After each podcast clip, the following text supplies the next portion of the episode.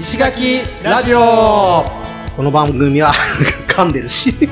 石垣島のパイン農家ラッキーこと荒木俊之と。毎日アースクリーンをしている合同会社縄文企画の田中秀則が。石垣島の魅力あふれる人物を。インタビュー形式で深掘りしていく番組です。はい石垣ラジオです。派手に噛みましたね。久々に噛んだね。そこで噛むかってとこで噛んだ止めるかなと思ったけど。いやいやもう、ま普段と違うのもいいんじゃない、あ、そうですね。うん。はいはい。いや、そうそう、それで今日ははいちょっと宣伝というかですね、はいはいえっ、と、今度、うん10月の23日に、はいえっ、と、山割れの、はい。おービラ、クラッチかな？クラッチ、クラッチコーヒーとか、はいをやってる、うんクラッチ系列の、はい。その、ペンションみたいのがあるんだけど、はいはいはい。そこで、はい。音楽フェスを、あのー、2回目のやつですね。2回目ですね。はいはい。第1回目はもう、うん。おいつだったかな、えー6月ぐらいにやったと思うんですけど、はい。それの2回目。あ、そうなんですね。うんサウナもある場所で。そうそうそう、サウナもあるところで、うんそれを今企画していて、おーはいはい。で、あ、まあちょうど今日が9月22だから1ヶ月後ぐらいかな。はい。収録がですね。そうそうそうそう。はいはいうん。なので、うんえっ、と、まあよ、よかったらぜひ来てほしいなという宣伝をな、ちょっと今日しようかなと思っていて。まあで、そもそもどんなメンツでやってるかというと、うん。えーまあクラッチのお陽介、鈴木陽介と、はい。あと、まあそこでスタッフやってる直樹、うん。うん。えーで、あと、ひならんはい。まあヒデが昔ね、バイトとか手伝ってた、ええカズさん、はい。うん、ひならんというクラッチ、コワーキングスペースクラッチの中にあるうん。お店、えーはい。のオーナーさんのカズさ飲食店屋さんですね。そうご飯屋さんですね。飲食店うん。はい。んの4名で、はいあのー運営を、うんうん。企画運営をやっていて、はい。で、まあその第2回ということで、うんまあ、基本は島に住んでいるミュージシャンを呼ぶんですが、はい。今回も当該から、うんあ2組、えーですね。あ、そうなんですうん、ね。宮古から砂川隆之くんという、まあ僕の大好きなミュージシャンなんですけど、はい。うん、それと前回も出場してくれたオカピさんというね、うんアコースティックギター、うん超絶うまい人ですね。えインストなんですけど、あの、めちゃめちゃすごいです。まあうんテクニックが。そういうの好きな人も楽しめるし、うんうん高之くんはね、どっちかというと歌物ですね。うん。まあ、よしとくんとちょっと仲が良くはいはいはいはいて、よく一緒にライブをやっているんだけども、はい。おーまあ、ギター弾き語り。で、うんあとは同じくギター弾き語りで、りんちゃんというね、はいあの、最近三輪の方でお店始めたらしいんだけど、宮良。み三輪、三輪、三輪。ほううんほうお店のある、なんだっけな、交差点があるでしょ。トロピカル、なんたらお店。ああ、はいはいはいはい。あの辺にある、はいうんらしいんだけど、うんうんまあそこお店出したりんちゃん、うん。うん。あと、ラッパーヒ、ラッパーヒップホップ、はい。うん、この前、前回来て、出てくれた、うんあー和也くん、うん、と、あとね、島出身のうん3人組のフォークユニット、はい。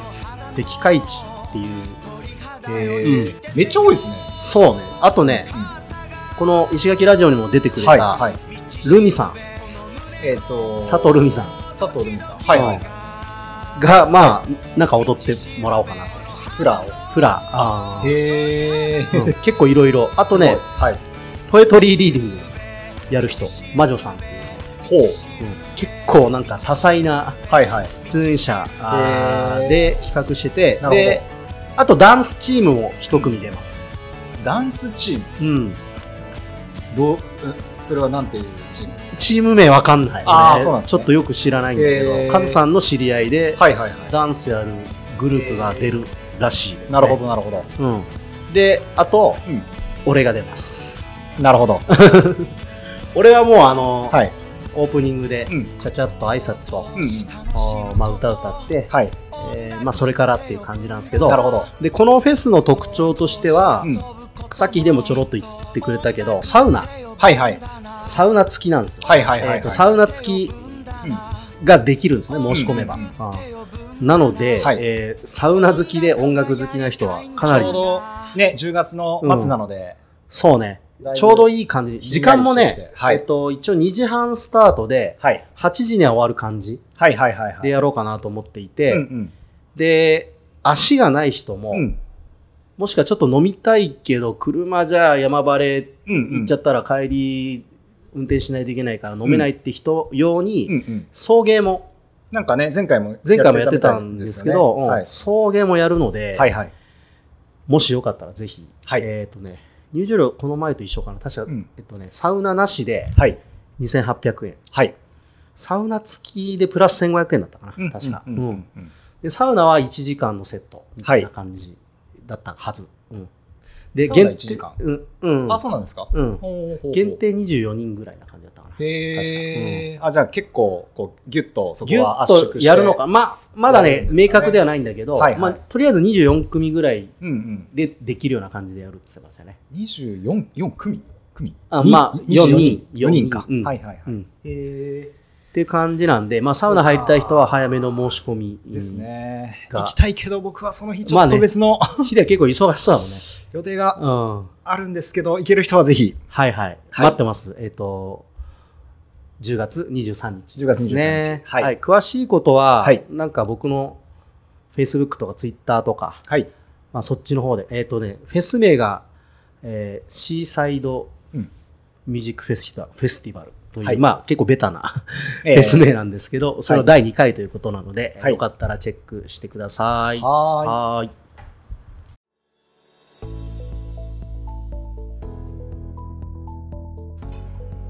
はい、えーはいゲストは山夏さん。山夏さんです。はいいや壮大なはいはいはい。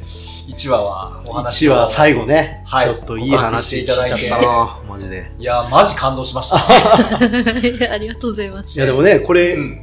をそういうね、はい。あの脱毛症の方がもしかしたら聞くかもしれないのでね。ああ、そうですうね。ん。し、もしくは脱毛症の家族がいる方がう、うん。そそういうところに届いたら、ね。絶対いいなと思います嬉しいですね。今、ちょっとね、あのー収録と撮れてない時に聞いてた話ですけど、はいはいはい。やっぱり今までの人生の中でも一番やっぱりあの時きつかったってういう。ん。ね。30年間で結構まあうん一番自分の親もうん。家族も多分さん自分のうん。ね、ことを気にしてくれてたし、まあ一番きつかったんじゃないかな、周りもうん。思いますね。まあ、それで絆も深まりそうだしな、うん家族の。そうですね。うん。まあ、それぞれね、多分みんなコンプレックスがいろいろあると思うんですけど、その、ね、かなり大きいのが、あっそのたっていう。ね、小学生で何年間か経験したっていうのは、まあでもそのネガティブなうん経験がありつつも、うんやっぱりこう、目立ちたがり屋というか、うんどんどん前に出ていくっていう、こう気持ちがね、やっぱ、うんこう出てくるっていうのもまたすごいですよね。う んそうそう、本当に本当に。多分そんな話をこれからお伺いすると思うんですが、そのそうですね。それこそ高校はい。でバスケ終わりました、はいその後はどんな感じだったんですかね？とその後がもうあちょっと過去に戻ると、はいはい。そのやっぱり病気の影響ではい。運動の部活動というか、うんうん習い事ができなかったのでピアノをずっと習ってたんですよ。はいはいはい。で、えー。まあ、バスケットをはず始始めめて始める前ですね。うんで、うん。始めてからも、うんうんやっぱり高校で忙しいながらオフの時間にうん。レッスンに行ったりとかして、ピアノを続けてた、はい、ピアノをずっと続けてたんですやっぱり好きだったし、はいはい。うん支えになってたのはやっぱりピアノだったので、へで、大学もピアノをやりたいなと思って、ほう。おでもやっぱ所属してる高校が激しすぎる。はいはいはいはい。なので音大はやっぱり到底無理で、あでも、うん。あの、音大の先生にピアノを習えるっていう短大があったんですね。でそうなんですちょうど私が、あの、好きなアニメで、うん。のだめカンタービレあのだめね。そう、はい。のだめいいっすよね。そう、アニメがあって、うん。で、ドラマの、あの、ドラマのうん場所、ロケ現場になった大学がそこなんですけど、そうなんですね。そこにえー、すげえ。もう入れ、お母さん入れてください、へー。お父さんお願いしますって言ってうん。入学しました。なるほど、はへー。ピアノをまず始めて、えー。で、そこの大学がうん。表現教育をあの重視してて、ミュージカルとか、あとやっぱピアノとか、はいはいはい。ピアノ以外にもパイプオルガンとかもうんうん一あるんだ。緒にできたりとか、へーすごい。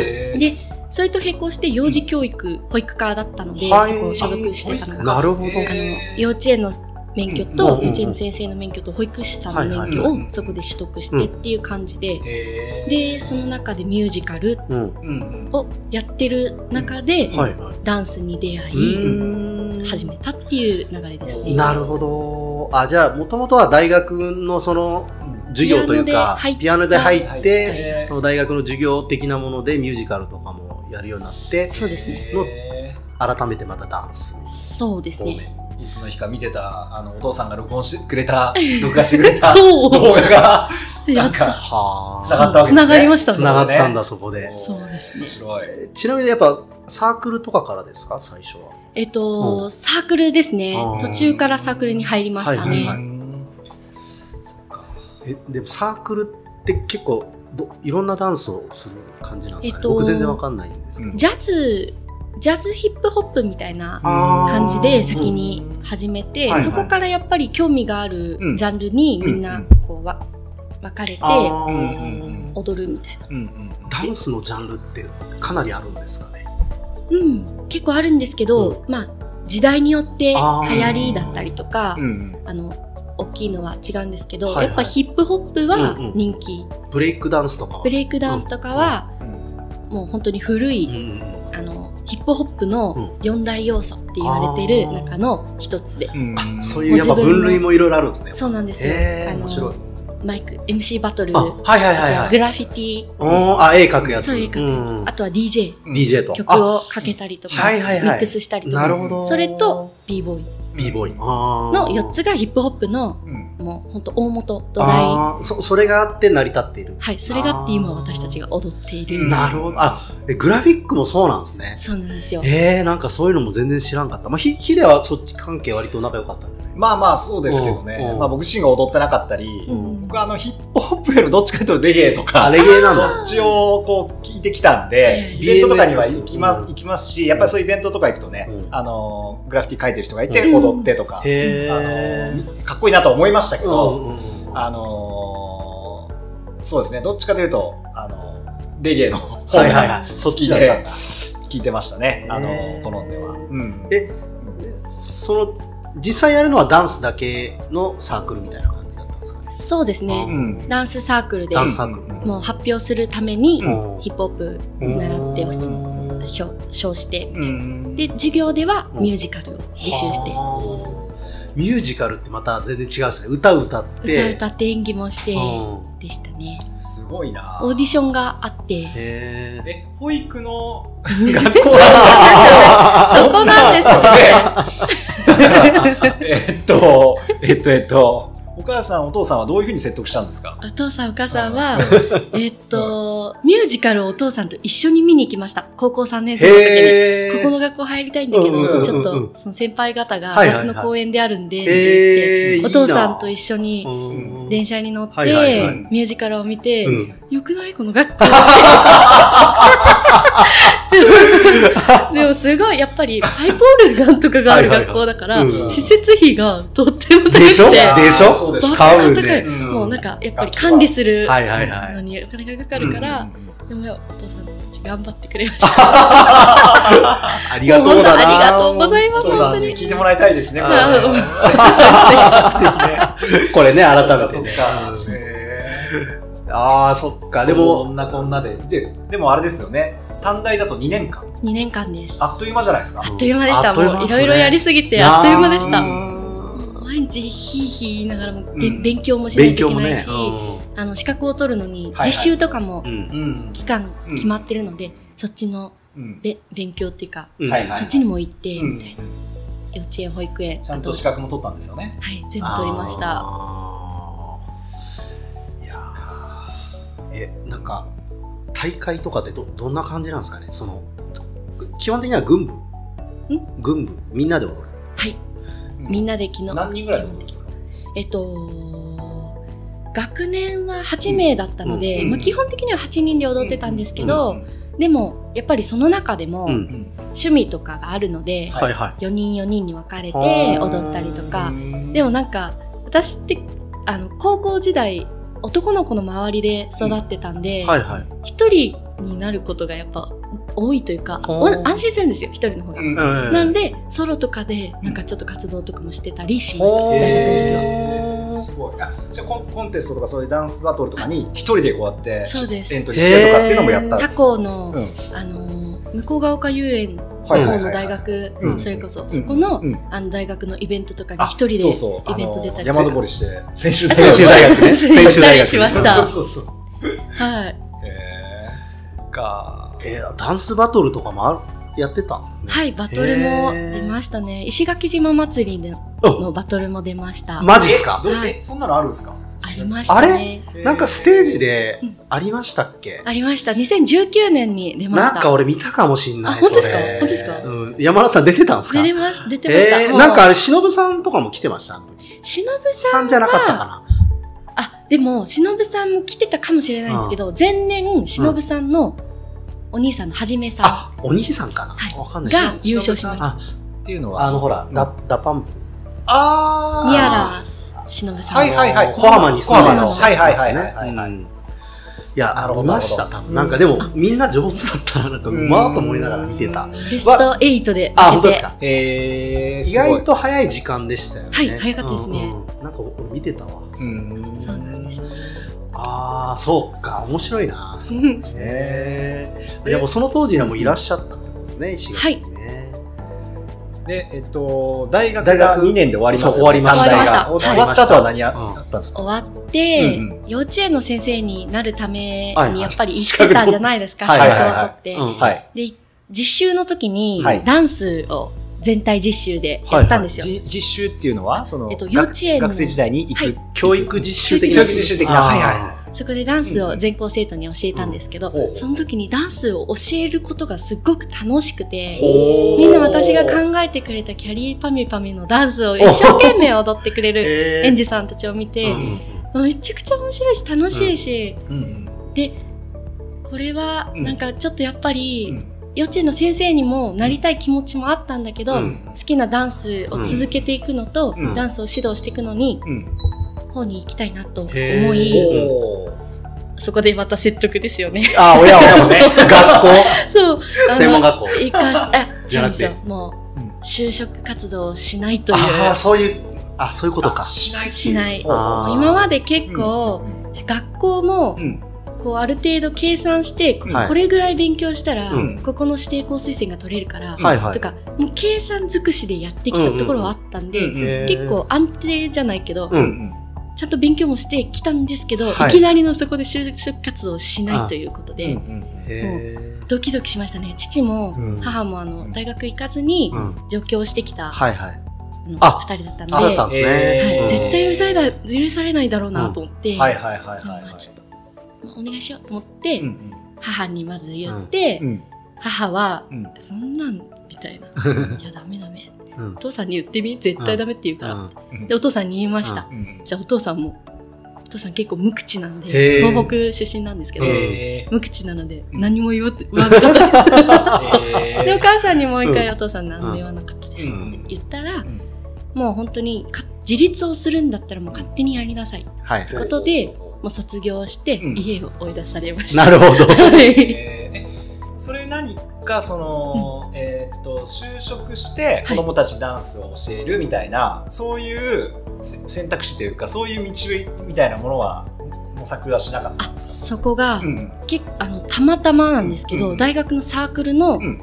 指導してくださった先輩が、うん。あのそういうダンスのインストラクターのうん。会社に所属されていて、うん。そこに入らないかっていうお声をいただいて大学あの在学中に。なるほど。はいはいはいはい。そこでうん。こういうあの先生が誘ってくれてうん。て、うん。で自分でアルバイトしながら、うん。ダンスの先生で食べていくことはできないからなるほど。うん。アルバイトしながら、うん。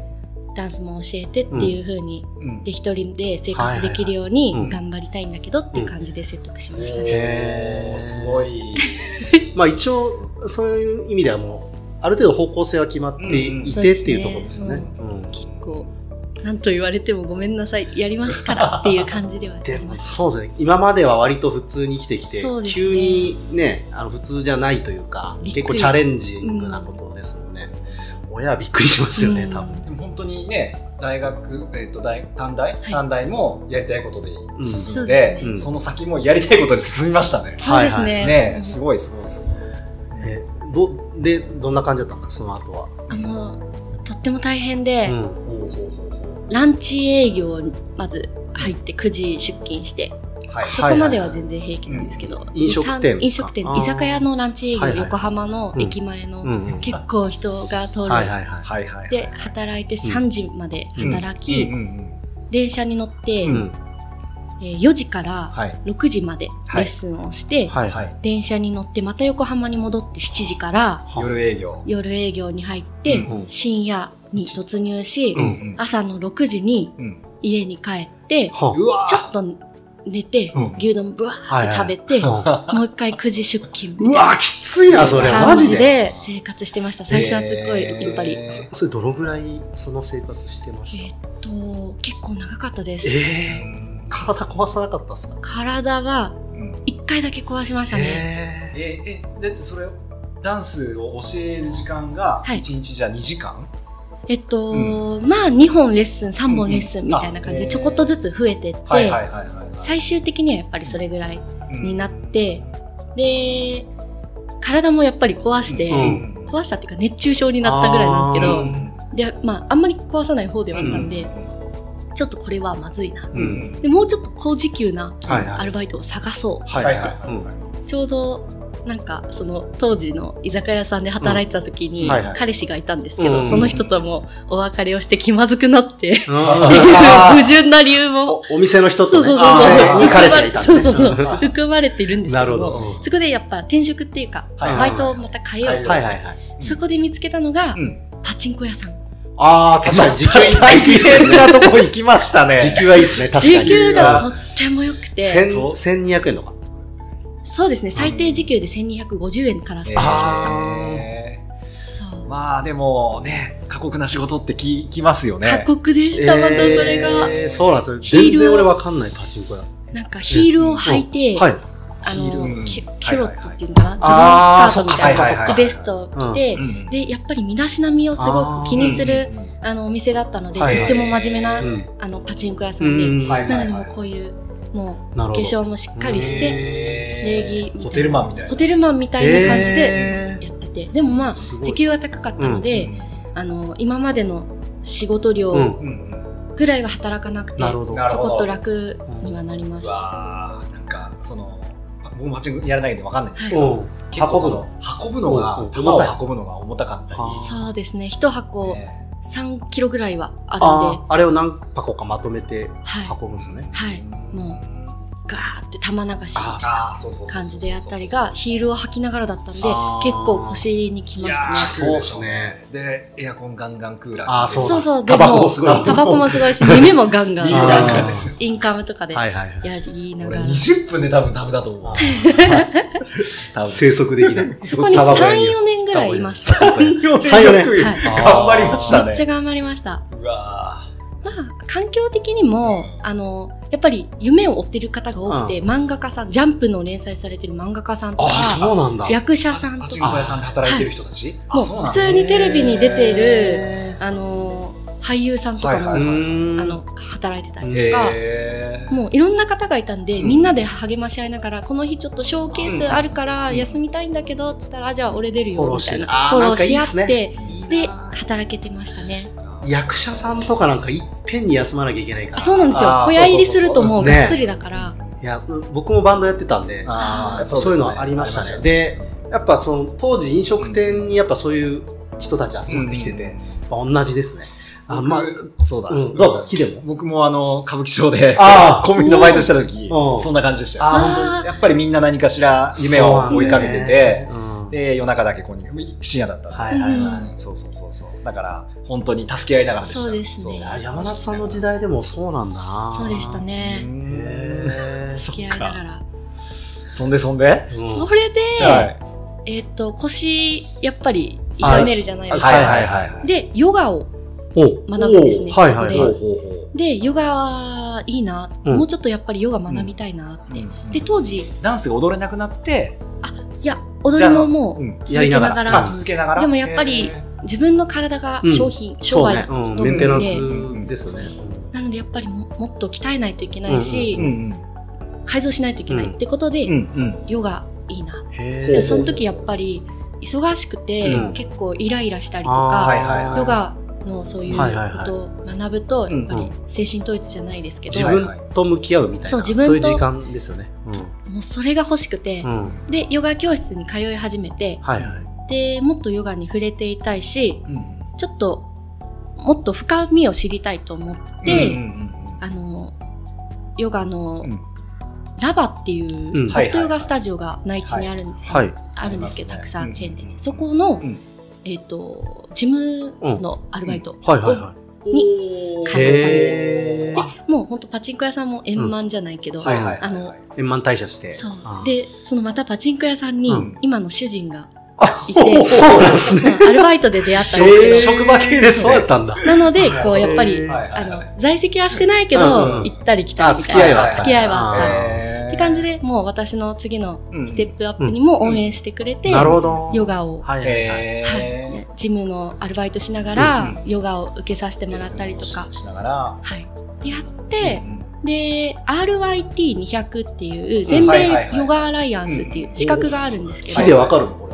僕わかります。あのあれですよへね。ーあの先生とかになったりするやつですそうよね。そうそうそうはいはいでヨガもやっぱり指導できたら、うんダンスもやってるし、自分の仕事につながるかなと思ったり、やっぱりもっと深みに触れていきたいと思って、修行を、まあ、2週間だけなんですけど、うんあのバリの聖地の,、うん。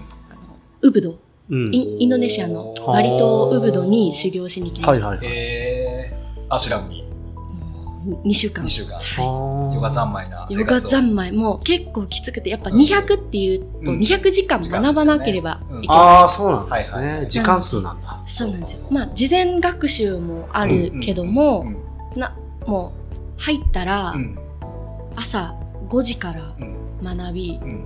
夜11時までずっとうん。ヨガしやり続ける。やり続ける、えー、と座学とか解剖学とかを学んだりとか。そんな専門的なんですね、結構。そうなんですよ。へー。すごいなサンスクリット語とかサンスクリット語も学ぶの？はあ、そうなん。なんでヒデ知ってんの？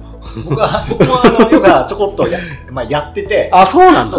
びっくりした。のそれこそリシュケシュとかに行って。ああはい、でそこであの何週間かアシュラムにいてとか。そうなんだ。まあほら、そういう。リパッサナはややってたらわかるけど、一発はまたヨガとは別ですけどね。いやな、なんかそういうのが好きなのかなと思ったけど、うんはいはい。ヨガもやってたのね、知らそうそうそうなかったな。あ、今日初めて知った。だからね、あの、普通に動きとかはできるんですけど、うん。全然ガッチガチで体が今。えでもなんかやっぱ体の柔らかい硬いってあんまりうん向こうに行ったら関係なくて、やっぱりうん。指導力だったりとか、はいはいそう優しい気持ちだったりとか、あとはよりね自分にはいはい。なんか目を向かせることの方が大事だなって、内内観ってやつ。そうですね、うん。それに気づいてうん学んで、あこっからがスタートなんだって思っはいて帰ってきましたね。ヨガの、じゃあ先生も今やられてるんやってます。あ、もうやってらっしゃるんですね。はい、もうこっちではちょっとなかなかできないので、内地にいた時の、あの生徒さんとかに、通信？あオンライン？のそうです。オンラインで今日とかも午前中レッスンしました。あーそうなんだ。へえ。ヨガもね、オンラインでできちゃいますそうなんですよね。コロナ禍なんですいやなんか一気にね、そこは便利になったというか。はい。そうそうそうそう。で、それこそあんまり用意しなくてもある程度でいいとか、そうなんですいろいよろね、メリットもあるんですよね、あれはい。あのオンラインって。なんかね、一昔前はなんかこう、うん。ハードなやつができるかできないかがステータスみたいなイメージがあったけど、ポージングとか。うんだけどそうではないってことなんですね。まあそれも大事うん。だし、やっぱりそれができる人って本当に自分を突き詰めてる人だって思うから、すごいって思いますね、うん。やっぱり。でも、できないからといって、あの、ややっぱできない人もできないながら、うん。あの、良さってやっぱ一つ、二つあるので、そこを、にフォーカスを向けて。そこを伸ばすってういうん。方もいらっしゃるので、私はそういう方が、うん。の良さに触れて、うん。まあ、瞑想の道だったりとか、もう本当にからあんまり激しいヨガアクロバティックなことはできないけど、うん優しいヨガうん。もしあの体うんに向き合って優しいヨガが得意っていう方もいるので、そういうなんか選んでうん受けたりとかはしてます。それ効果としてはどういう効果があるもんなんですか？ヨヨガやるとヨガやると何がいいんだろうっていう。まずはもう、あのあぐらをかいあもうあぐらの姿勢になって、はいこう座ってうん目をつぶるだけで、うん。私だったらもうダンスで行ったり来たり子供を連れてこうやってるで、もう先の先々のことを考えてのうん生活をいつも続けてる中で。ちょっとこういう時間があるだけでももうなんか涙が出るほど幸せな気持ちになります。ほう、え、座って瞑想する？そう座って瞑想したりとか、あの慈悲の瞑想っていうのが好きなんですけど、はい。私とうん。あとは私の大切な人と、うん。その大切な人の大切な人だったりとか、うん。そういう周りの人がうん。安全でうん。健康で幸せでうん。安らかでありますようにっていうお願いを込めながらうん。やるのが慈悲の瞑想っていうんですけど、うん。そういう時間がやっぱり自分のうん。あのためになるし、うん。なんだろうな優しい気持ちになれるから明日からまた頑張ろうってなるし、うなんかちょっとリセットされる気がしますね。はいはいはい。そうってそうですよね。ーなんかこうねうん。こう張り詰めたものをうん。やっぱこう一回ほぐすというかすね。すごいニュートラルに持っていく感じはあるなんかイメージとしてはあるんですけど僕自身はヨガとかあんまやったことがないので、うん。ただ周りでねやってる人は最近増えてきてなんか意外といいかもなと思う瞬間はあるよね、うん。うん。ぜひビパビパッサナ。ビサナ。あのバサナか。この人生のたった10日間ですよ。10日間をあのー呼吸にうわー。投資していただくと あのーまた何かが新たな境地、結構ね石垣島ビバッサナ経験者多くてあのーまあ面白い人たちが集まってきてるんだろうなっていうそうね、のはね、うん。ところどころで盛り上がったりする話なんですけど、へー。あでヨガもされたんですねそのう時にでヨガもして、うん。でダンスもして、うん。大変ですけどどうんその後どんな感じで、そう。うん。で、えーっとヨガの修行をし、うん。じえーっと資格を取ってレッスンが始まって、うん。で主人あの今の主はい。人がうん。年下なんですけど、はい。2つ下なんですけど、うんうん。就職活動終わって、次にうん。九州の方の支社に転勤じゃないけど、うん。そっちに配属になったってこはあ。とで九州。はいはい。はいで結構付き合いもその時点でうん。長かった、まあ普通うん。どれくらいなの45年4年ぐらいだったかな、うん。でまああの一緒に行かないかって言ってくれて、はいはいはい。でその時福岡だったので、じゃあ私じゃあ来年から福岡行くねって言って、うん。4月の時点からうん。いろんな仕事、うん。生徒さんその時100人ぐらいえー。各地にいたんですけど、いたんですね。えごめんなさいっつって、うん。3月うん。1月とかうん。3月とかでき、うんうん。あの終わったうん。クローズしたレッスンとかもあるんですけど、うんうんうん。そこごめんなさいって言ってって、うん。徐々にあの引き継ぎの準備とかうん。1年かけてやってたところ、うん。うん。ちょうど今ぐらいうん。10月ぐらいかうん。に「ごめん福岡じゃなくなった」って言われてほうほう「えどこ?」って言ったらうん。うん「石垣島」マジで？みたいな。あじゃあ旦那さんの仕事で。だいぶ飛びましたね。で、あーもうどうしよう。福岡でなんかいろいろ仕事も見つけてたし、いろいろやりたいことがあったのに、石垣島ってどうしよう。何ができるのかなって、調べた時うに、ん。サップヨガのインストラクターを募集してるマリンショップがありまして、求人で。はいはいで、そこにあの 電話をして、えお世話になることになって、4月から、なるほど2019年の4月からそこにお世話になって。一緒じゃないですか。そうなんですよね。2019年の4月って言ったら、えっと、4年目今。4年目です。おああヒデじゃあタイミングと一緒一緒ですね。うん一緒でした。なるほど、なるほど。そうそうそうそっか。そうかサップのサップヨガをワンシーズンやりましたね、インストラクターを。はい。えーあるんですねサップヨガっていうのは。はい、あのーサップ波があんまりこう立たない、ナグラとかで私たちはやってたんですけど、うん。マリンショップなので、あのーサンセットのカヤック、サップ、はいはいはい。あとシュノーケルはいはいはいはい。とかいろいろやってる会社なんですけど、うん。そこにサップヨガを取り入れるってことで。ですよね、ちょっと大きめのボードで、はい。あのーアンカーでそうそう止めといて。アンカーもうん。パンパンに張って、うん。波波があんまりこう、立たないところで。ダメージがそうそう立たないところで、なんか立ったり座ったりとかポーズを取ったりとか、あと時間帯的にも夕日の見える時間があるので夕日を見ながら瞑想したりとか、うん。星空見ながら最後シャバーサナしたりシャバーサナっていう最後寝っ転がるポーズがあるんですけど。近場ねポーズですね。そうそう。それをもう見ながらあ流れ星みたいなすっごい素敵な仕事でした。大変だったんですけど大変ですよね。マリンショップそうそうそう。マリンショップね。なるほどね。楽しかったです、えー。ああそうなんだ。なんか最近そのサップヨガの話をうん。ポッドキャストで聞いて、あ、そうなんです。そんなのあるのかな？サップヨガって、全然知らんなんか、あの、まあ、映えるじゃないですか。そうですね。映え目的多いかな、うん。あ、本当？なんか、そっちで、正直、あの良さってなんだろうって分かんなかったんですけあどー、今のそのやっぱり、ね、サンセットと組み合わせてロケーション？星空ととかってなったらそれはそれですごいそうですね。はい。まあな行こうと思わなきゃねそうそれ経験できないですよねそれは。ね。多分。多分めっちゃ穏やかな海の上で、うん。はい多分ね音もすごいいいんですよね、はいそう波の音を聞きなあー穏やかだといいですねうん波のがらはい。音ねでもサップボードに立ってるだけでバランスボールに乗ってるようあなー筋力が鍛えられるのでそこでかつポーズを取ったりとかどそうかそうかそうかするのではいはい。映え目的で来てるけど映えだけじゃ終わらせないぞなるほってどなるほど。言って私はバキバキになっちゃう。や ばいそうそう鬼教官。どうせだったらね楽しんでもらいたいサップなと乗るだけで本当にね普段使わないところを使うから、あー筋肉あの筋肉痛になりますけどね。サップもまだ乗ったことないんよああそうなんですね。ないんよ。ちょっとやら やらもう一時サップのインストラクターをマジで？かじらしてもらってたんで。はあはそうなんだ。うんうんうん。漕いでたんですサンセットの時間おにねーそうなんですはいねはいはい。